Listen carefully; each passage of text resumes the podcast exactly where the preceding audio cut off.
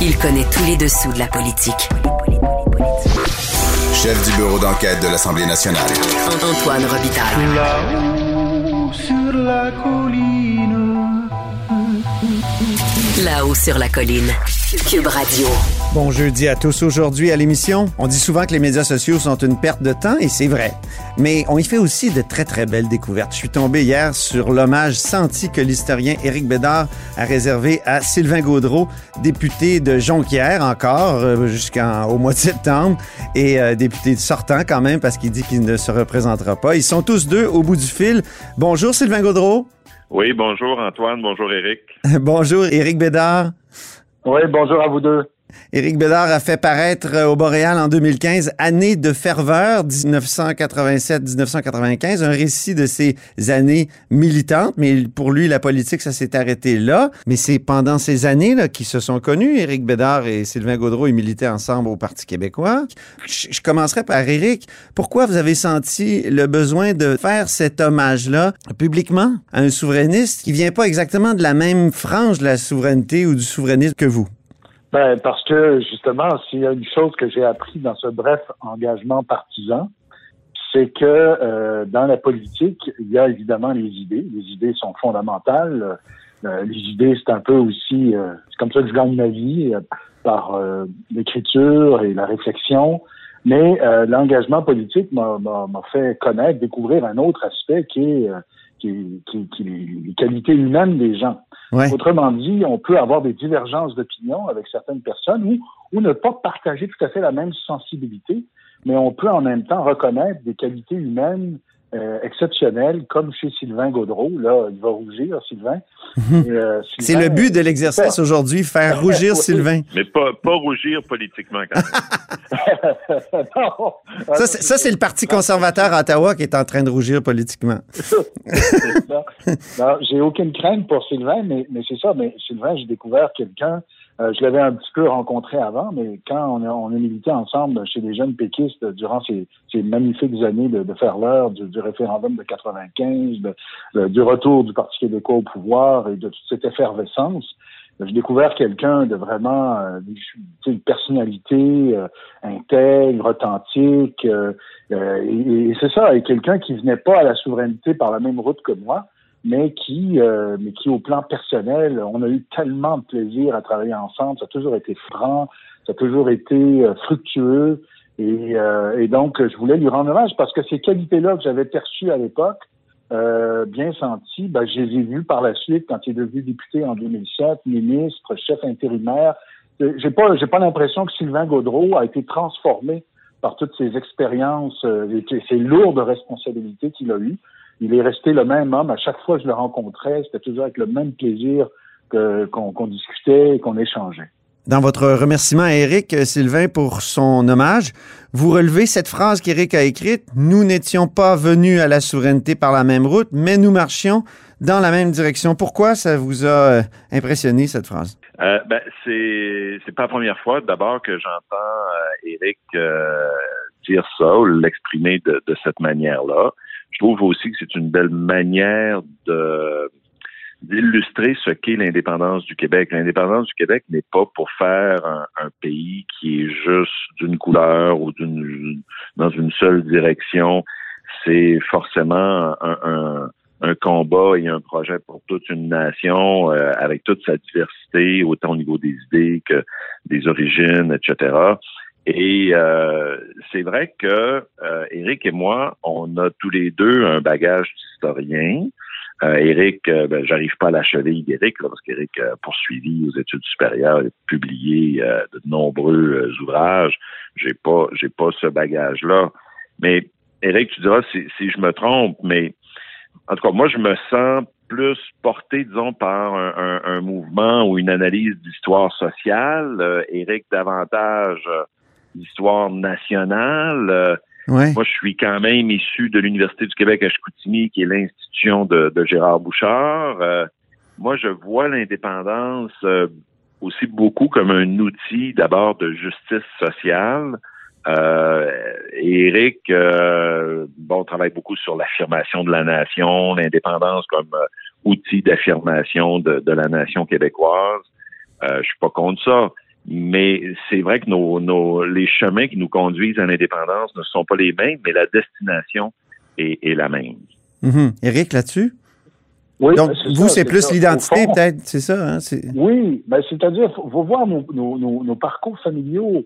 Moi, là, mon grand-père était un grand, grand admirateur de, Maurice Duplessis, du national. Je ne dis pas que c'est mon cas. Je, avec le recul, je vois, je vois les, limites de, ce régime et de cet homme. Mais je, vous- explique, euh, dans le fond, mes origines familiales. Mon père a été très, très marqué par Réal Cahouette et le mouvement créditiste, donc une forme de nationalisme un peu plus conservateur. Moi, j'ai grandi dans ce terreau-là où finalement l'affirmation d'un peuple, ça transcendait les clivages de gauche et de droite, euh, et que finalement l'indépendance, c'est un bien en lui-même et pour lui-même, et qui n'a pas à se justifier par un, je le mets en guillemets, un projet de société. Ça a Mhm. toujours été ma position, mais je suis conscient que euh, cette position-là n'est pas celle qui était dominante, en tout cas en 95 au Parti québécois.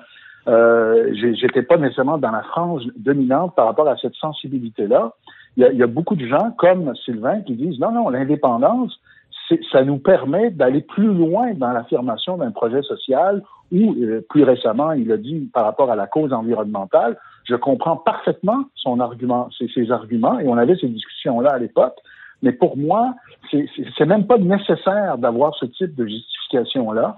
L'indépendance du Québec est, est bien en elle-même et pour elle-même. Et une fois l'indépendance acquise, j'ai toujours dit, ben, il y aura une droite, il y aura une gauche, il y aura des conservateurs, il y aura des progressistes, et on va débattre entre nous sur les grandes orientations du pays. Mais en attendant, euh, il faut, il faut, il faut se rassembler et aller vers la même destination.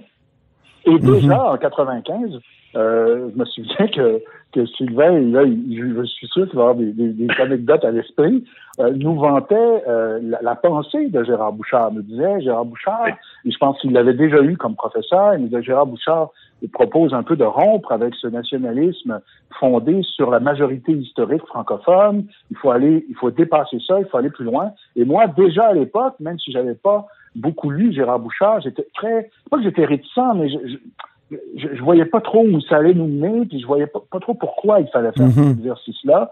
Euh, et donc voilà, donc on avait ces débats, mais ça ne nous a pas empêchés de travailler ensemble et euh, de militer et d'avoir des, des rapports extrêmement cordiaux là. Sylvain, sur votre bouchardisme des années 90, le, le, le bouchard, le- je, dis- je tiens à préciser euh, Gérard parce que à l'époque, euh, Oui. Lucien, lui, avait parlé. euh, bon, vous vous souvenez de cette déclaration très controversée là, de, de la race blanche qui était la moins, euh, la moins euh, féconde, si je me souviens bien, quelque chose comme ça. Ça avait fait toute un- un- une controverse en 1995. Oui, et Lucien euh, est quand même l'ancien député de Jonquière également. Mais euh, moi, c'est sûr, j'ai une proximité un peu plus idéologique avec Gérard. Je ne l'ai pas eu comme prof parce qu'à l'époque où j'étais étudiant à l'Université du Québec à Chicoutimi, M. Bouchard était libéré d'enseignement pour être consacré uniquement à la recherche ou entièrement à la recherche. Mais c'est sûr que son influence sur le département ou disons son ses écrits étaient, étaient extrêmement euh, importants. Euh, j'ai continué de le suivre, comme j'ai continué de suivre euh, Eric et, et de le lire aussi.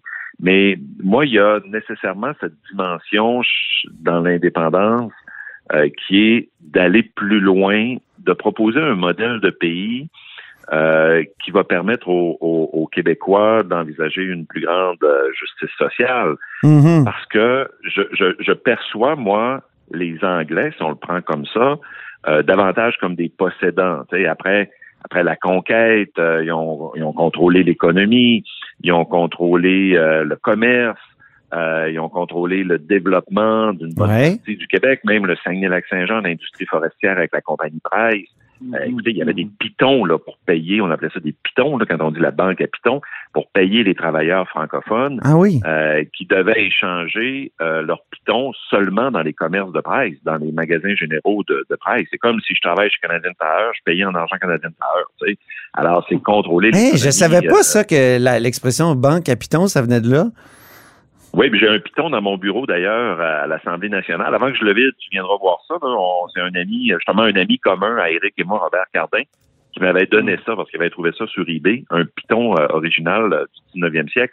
Mais pour moi, donc, l'indépendance, c'est aussi de, de casser euh, ce, ce, cette dépendance à l'égard d'un possédant Mhm. euh, qui est venu créer de grandes injustices sociales à l'égard d'une population euh, de langue française au Québec.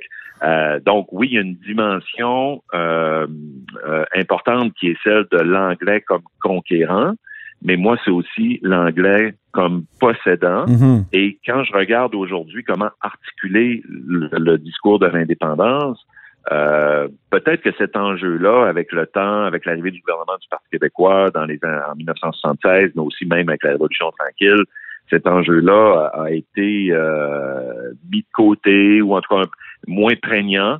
Mais aujourd'hui, l'enjeu de l'environnement et de la transition juste, Oui. il y a aussi des injustices à travers le, le, les changements climatiques. climatiques. Il y en a beaucoup. Pour moi, c'est une occasion pour envoyer un discours puis un message puis de créer un pays euh, différent à l'échelle internationale. Donc moi, cette dimension-là, elle a toujours été extrêmement importante. Puis c'est vrai qu'on a eu des débats là-dessus, euh, Eric, à, à- l'intérieur du, du CNJ.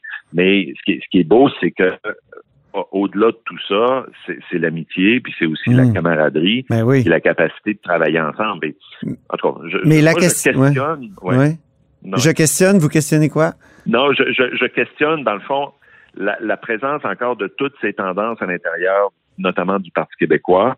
Euh, je, je, je pense que ça a beaucoup été fragmenté avec le temps, en tout cas le temps où Eric et moi, nous étions au CNJ. Euh, ces, ces, ces, ces grandes tendances sont beaucoup plus fragmentées aujourd'hui. Est-ce que c'est, euh, ouais, c'est ça, ce choc-là, est-ce qu'il n'a pas nuit beaucoup au Parti québécois? Euh, Ben, c'est après ça, les oui. propos de Parizeau euh, sur euh, des votes ethniques, euh, on, on les connaît, il y a eu toute une mauvaise conscience euh, et une volonté de, de, de, de dénationaliser la, la lutte pour la souveraineté. Puis ensuite, il y a eu comme un retour du balancier avec euh, la, les réflexions de, de Jacques Beauchemin, la pensée de Jacques Beauchemin, reprendre euh, ou oui, euh, retrouver la capacité de dire nous, euh, Jean-François Lisée, tout ça. euh, L'après Boisclair aussi a été marqué, par, même chez Pauline Marois, un retour au nous. Euh, vous, le retour au nous, euh, Sylvain, l'avez-vous trouvé euh, douloureux? Est-ce que vous, vous l'avez un peu combattu, non? Ben, écoutez, je je je j'irai pas euh, dévoiler des, des débats de l'interne euh, du caucus et du Conseil des ministres, euh, mais on, on, on a eu évidemment des, des débats. euh, et et tu sais, je, je ne suis pas entièrement en désaccord. Moi, j'ai appuyé la charte euh, des valeurs, par exemple, puis euh, j'avais mes, euh, mes, mes les éléments là-dedans, des éléments là-dedans que je partageais et que j'appuyais, puis je continue d'appuyer. Euh, mais je pense que l'enjeu de davantage ce que moi j'appelle l'aspect social ou ou euh, de, de justice sociale ou de projet de société à travers puis là je reprends l'expression d'Éric là puis je le dis un petit peu avec un sourire parce que ça me rappelle tellement d'images de ces années-là de projet de société ou une société de projet Oui, oui. on avait, on avait discuté longuement là-dessus. Mais enfin, bon, moi, cette, cette, cette dimension-là, pour moi, demeure importante pour le mouvement indépendant. Oui. Mais vous, euh, Éric, si- vous, euh, vous étiez de ceux qui, qui déploriez qu'à un moment donné, dans l'après-Landry, l'après-Boisclair, tout ça, euh, on ait perdu la capacité euh, de dire nous? Oui, c'est ça. Je pense qu'il y a eu une sorte de rupture. En fait, il y a eu pendant entre la, la entre 95 et en gros 2007, il y a eu une période de, vraiment de, de mauvaise conscience et nos intellectuels souverainistes euh, ont voulu procéder. Et là, je reprends une expression que j'avais trouvée plutôt juste, même si elle était forte de Mathieu Bocoté, c'est-à-dire ils ont voulu procéder à un nettoyage civique Oui. du nationalisme québécois. C'est fort, je, je comprends que c'est un peu polémique comme formule, mais c'est vrai. Et il y avait vraiment une mauvaise conscience par rapport au, au passé long de l'histoire du Québec. Et, euh, et ça, ça évidemment, pour un historien, quelqu'un qui avait ma sensibilité, c'était quelque chose de choquant. Mais, mais le vrai problème, au fond, si on prend un peu plus de recul, c'est qu'à partir du moment où il n'y avait plus d'horizon, hein, d'échéancier clair après, disons, la défaite de 2003, Mhm. et, euh, et la montée de l'ADQ, et bon, on sentait que le Québec était dans une sorte de réalignement politique. À partir du moment où il n'y a plus d'horizon clair sur un échéancier, eh bien, c'est sûr que là, les, les dimensions, les éléments idéologiques qui, qui, qui, qui- que couvait le combat, hein, avec un objectif clair, eh bien là, c'est comme si ces, ces courants idéologiques avait, c'était, avait ressurgi. Et là, ben, ce qui se passe avec le Parti québécois, et c'est son drame, c'est qu'on a une aile plus conservatrice. Vous avez interviewé cette semaine Étienne Alexandre Beauregard, oui. un jeune, un jeune militant qui, lui, est allé à la CAQ. Hein? Donc, il y a beaucoup de nationalistes plus conservateurs qui sont allés à la CAQ. Ils ont dû avaler une grosse couleur avec, euh, avec le refus d'appliquer la loi 101 au cégep, mais ça, c'est à eux de, de, de, juger. Et de l'autre côté, vous avez, euh, vous avez une gauche qui, elle, est allée à Québec solidaire. Donc, les gens veulent absolument avoir raison euh, plutôt que de gagner, finalement. Mhm. Avoir raison avec la CAQ, qui est un parti qui n'est plus indépendantiste, ou avoir raison avec Québec solidaire et stagner peut-être à 15% dans les intentions de vote. Et ne plus être euh, vraiment indépendantiste non plus. et, et d'avoir un discours indépendantiste un peu en sourdine par rapport euh, à d'autres enjeux, ça, c'est, ça, ça, ça, ça me semble assez évident, même s'il y a une frange de QS qui est très indépendantiste, euh, qui est issue d'options nationales. Mais en gros, euh, c'est ça. On a un parti. Moi, je dis souvent, le, le mouvement indépendantiste a deux jambes. Une jambe insiste surtout sur la- l'aspect émancipation. Le projet indépendantiste nous amène vers une émancipation et un projet social. Et une jambe, l'autre jambe parle plus de conservation. Mhm. Donc, euh, c'est parce qu'on a peur de disparaître qu'on est dans, l'in- dans l'indépendantisme. Et, mais il faut que les deux, les deux jambes marchent de façon synchronisée pour avancer. Et là, euh, là, ça marche pas. Là. On, on marche les, les- les deux pieds dans la même bottine et les lacets sont détachés. Ça marche plus. Et Ah. euh, donc, c'est très inquiétant pour le mouvement indépendantiste, en fait. C'est inquiétant, Ben, Sylvain? Moi, ben moi, je partage, euh, je partage cette analyse de d'Éric. Euh, J'ajouterais une euh, une dimension peut-être à deux volets. Euh, D'abord, il y, a, il y a quand même des événements d'actualité euh, qui ont été extrêmement importants. Oui, qui sont d'actualité, mais qui dénotent peut-être des tendances euh, sociales ou euh, des tendances lourdes. Évidemment, en 2006, euh, souvenez-vous de la crise des accommodements raisonnables Oui. qui a certainement facilité la, la montée de l'ADQ de, de Mario Dumont aux élections de 2007. Alors, c'est sûr que le Parti québécois, qui devenait le troisième parti, euh, deux- deuxième parti d'opposition, devait absolument se repositionner face à ça. Alors ça, c'est extrêmement important.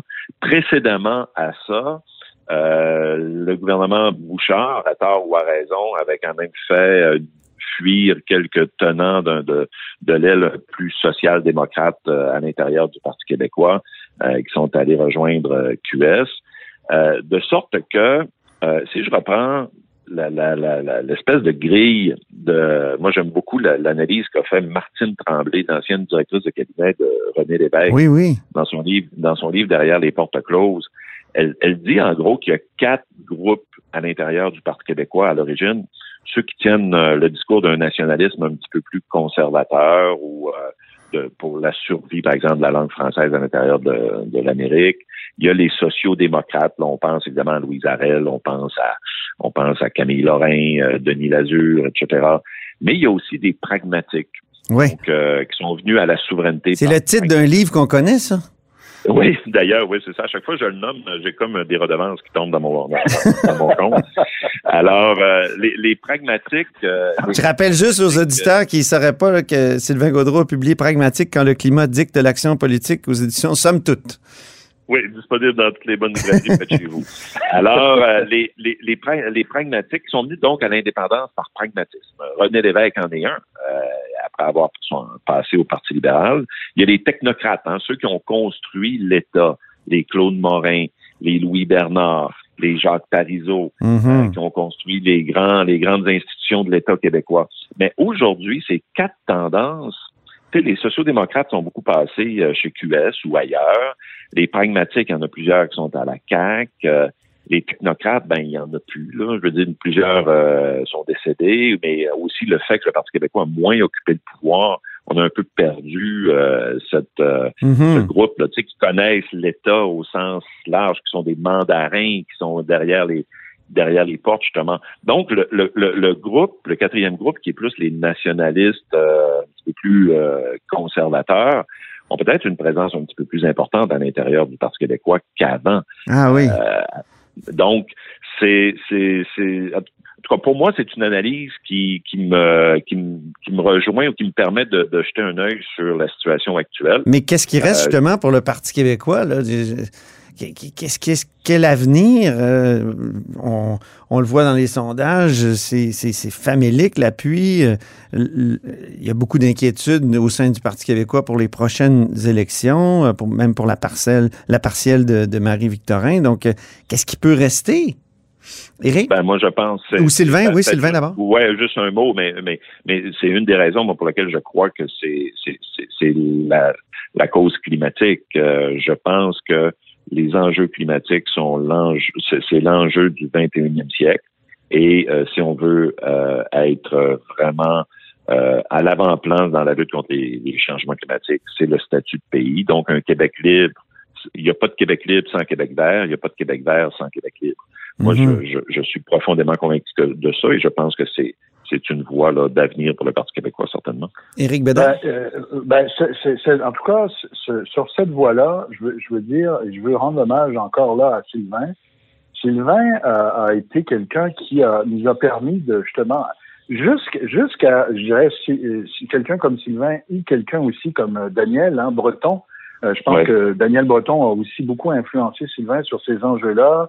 Euh, euh, Daniel Breton, hein, qui a été euh, un court moment ministre euh, sous le gouvernement Marois, il avait mis en place un mouvement qui s'appelait Maître chez nous au 21e siècle. Parce que jusqu'à Daniel Breton et à Sylvain, on avait l'impression que l'environnement, c'était soit à l'échelle locale, hein, municipale, ou à l'échelle globale. Mais on dirait qu'on esquipait, on skippait complètement la dimension nationale de l'enjeu environnemental des nations qui doivent contrôler leurs richesses naturelles, contrôler leur territoire et avoir une vision d'avenir pour le développement de leur territoire.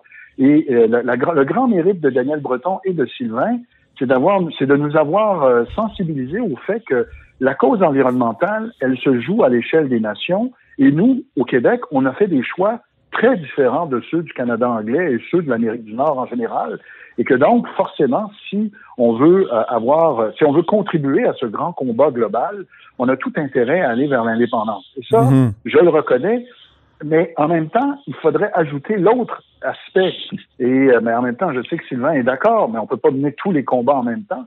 Mais le, combat du régime canadien, Mm qu'on est, et ça, Antoine, avec votre émission que j'écoute, avec vos, vos, excellentes chroniques avec Patrick Taillon, on le voit bien, là.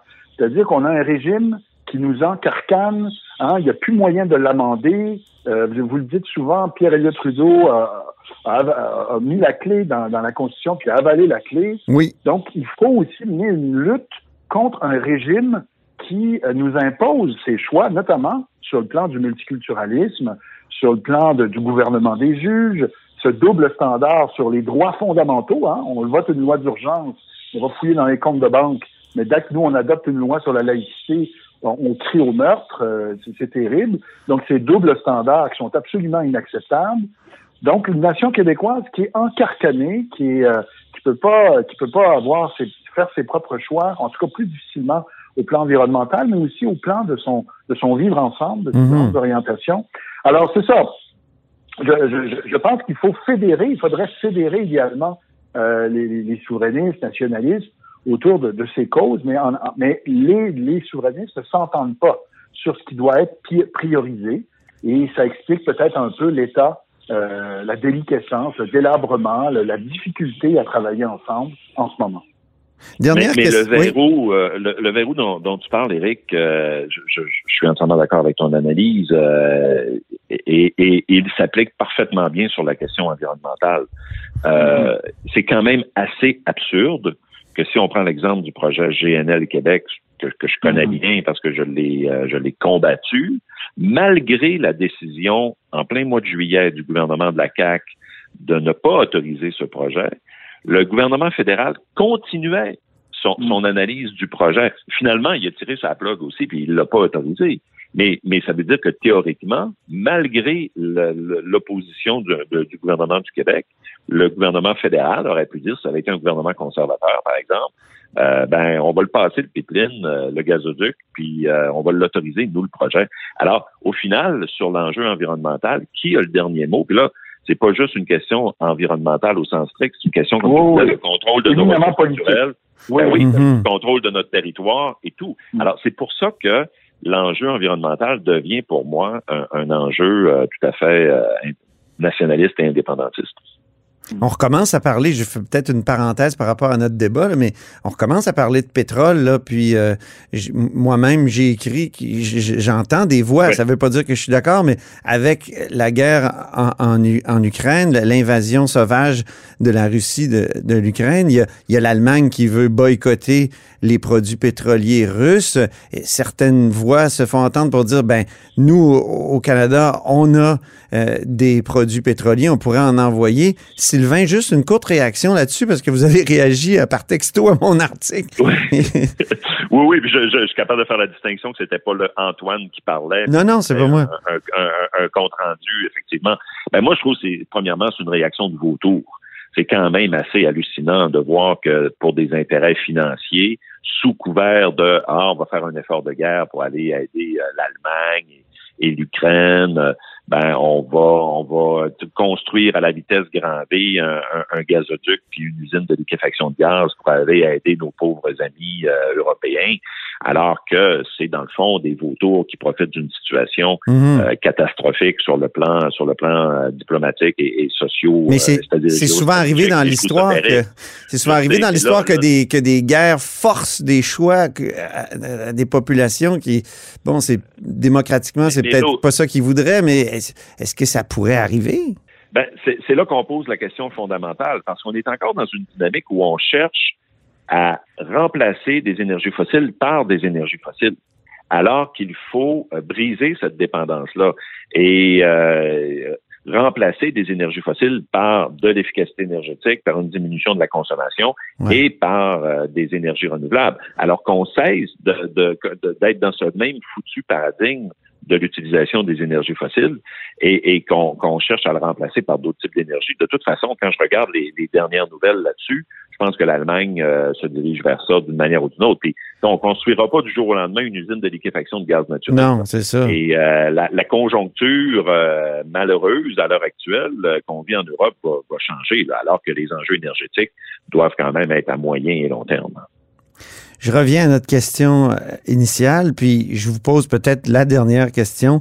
En 95, pensiez-vous euh, que le Québec pourrait, auriez-vous pu imaginer que le Québec soit encore en 2022 une province canadienne? Éric, quand vous militiez Alors, ensemble? là? euh, oui, alors euh, Gaston Miron euh, ouvre son homme rapaillé en disant, en écrivant, je, je ne suis pas revenu pour revenir, je suis arrivé à ce qui commence. Oui. Quand j'avais 20, 25 ans, j'étais convaincu, mais profondément convaincu, que j'arrivais à ce qui commence.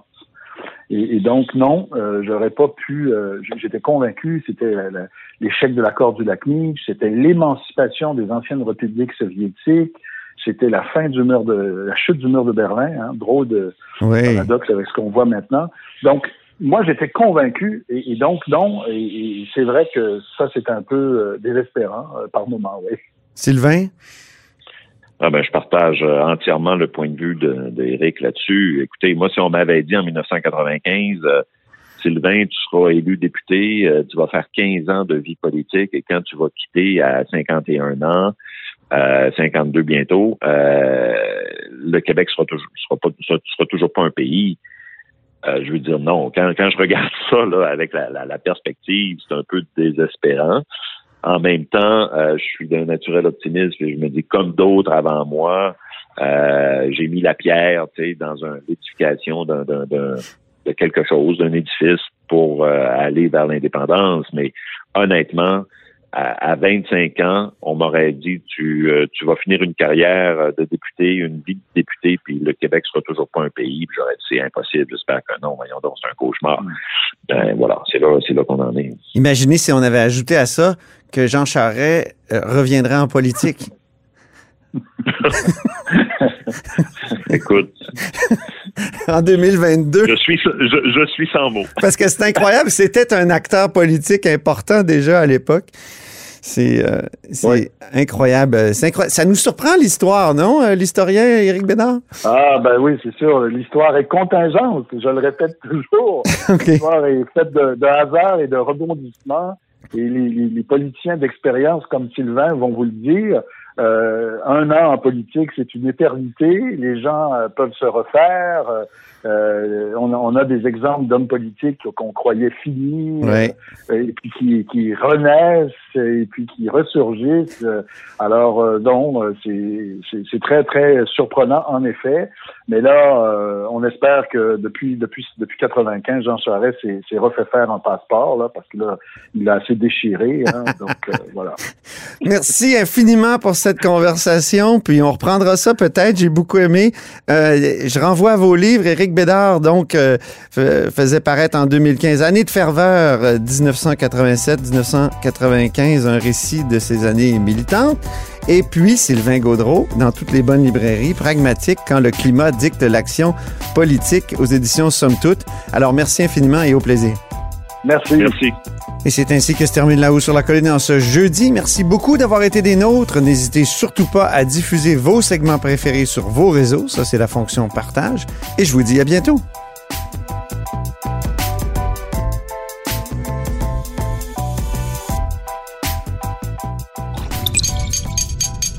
Cube Radio.